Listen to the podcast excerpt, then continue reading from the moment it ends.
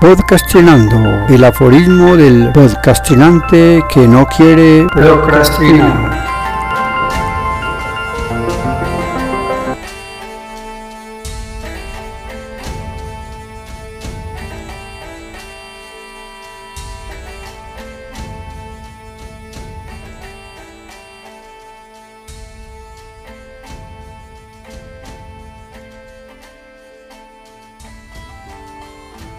Aforismo número 6 de la quinta temporada. Paz kantiana depende de los gobernantes, de un país o de ti.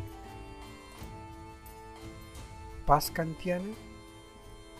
¿Cómo es posible que un simple graffiti encontrado en una de las paredes que sirven de protección y distanciamiento entre la comunidad y los rieles del tranvía de Medellín, que conecta el centro con las comunas 8 y 9, tenga tanto contenido y discusión y ser tomado así como tan a la ligera?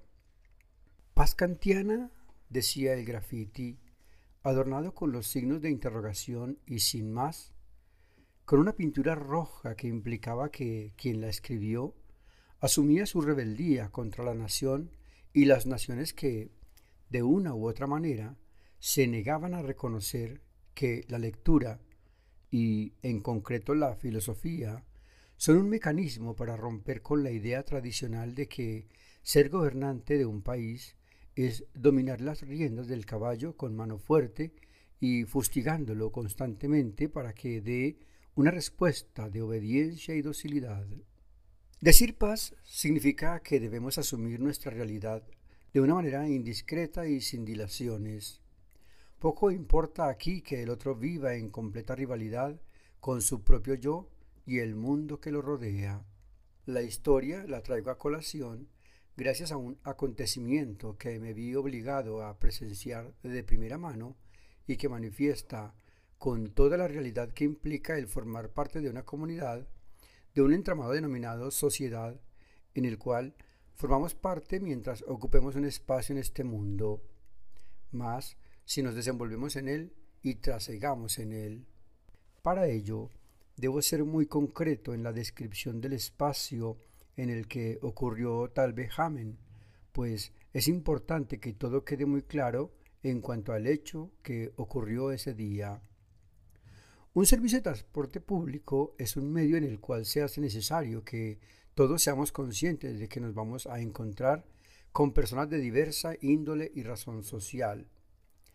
Entre la registradora y los asientos reservan una silla para una sola persona con el fin de que ésta quede con buen espacio para el ingreso y salida de los pasajeros.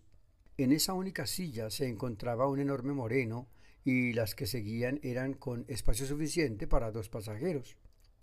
En uno de ellos, junto a la ventana y justo detrás del enorme moreno, me encontraba yo. La silla de mi lado derecho estaba desocupada.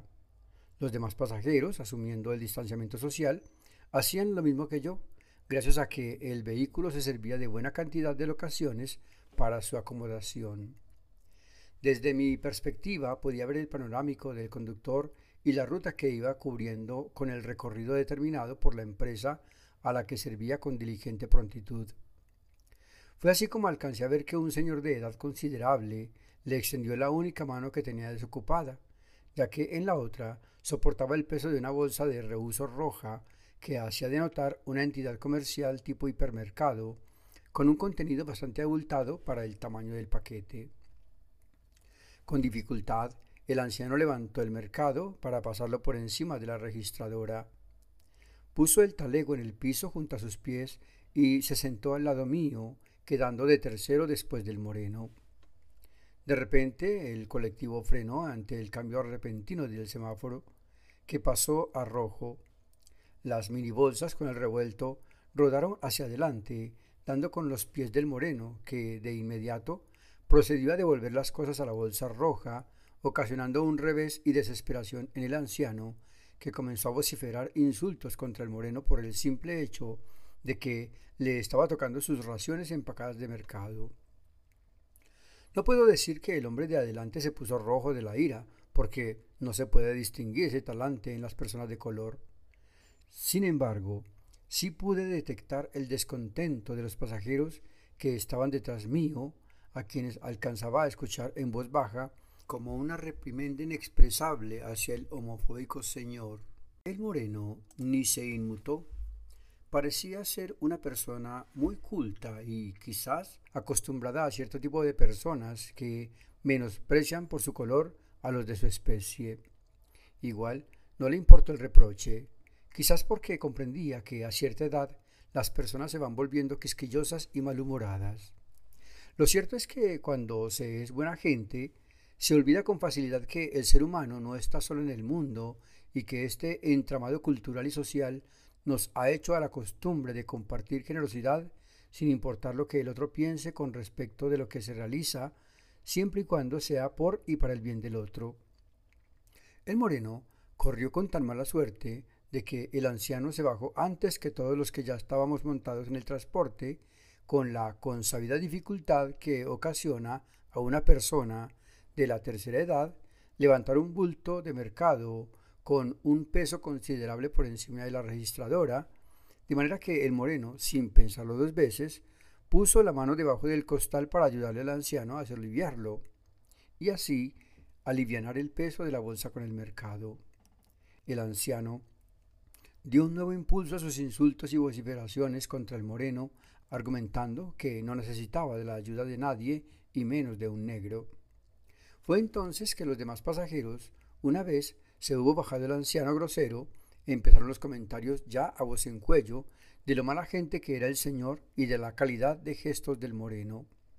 Esa paz del moreno es la que, según Kant, debe perdurar en los gobernantes, cuyas inversiones priman en lo bélico y la protección de las fronteras y sus posesiones. Para Kant, un tratado después del conflicto bélico constituye la razón de ser de todo gobierno, donde un país es el territorio a compartir en pro de la comunidad. La beligerancia está en el corazón de las personas y si éstas son gobernantes, que se tengan duro los ciudadanos que dependemos de ellos. Espere en el próximo episodio Política bajo la mesa, donde manifestamos el aforismo a veces no importa lo que diga, sino lo que haga, pero aplica también la contradicción. Importa más lo que haga que lo que diga.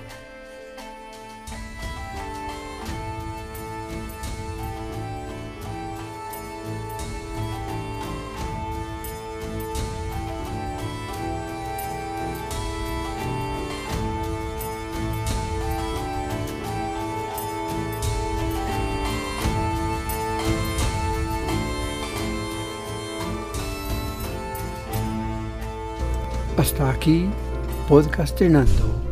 El aforismo del podcastinante que no quiere procrastinar.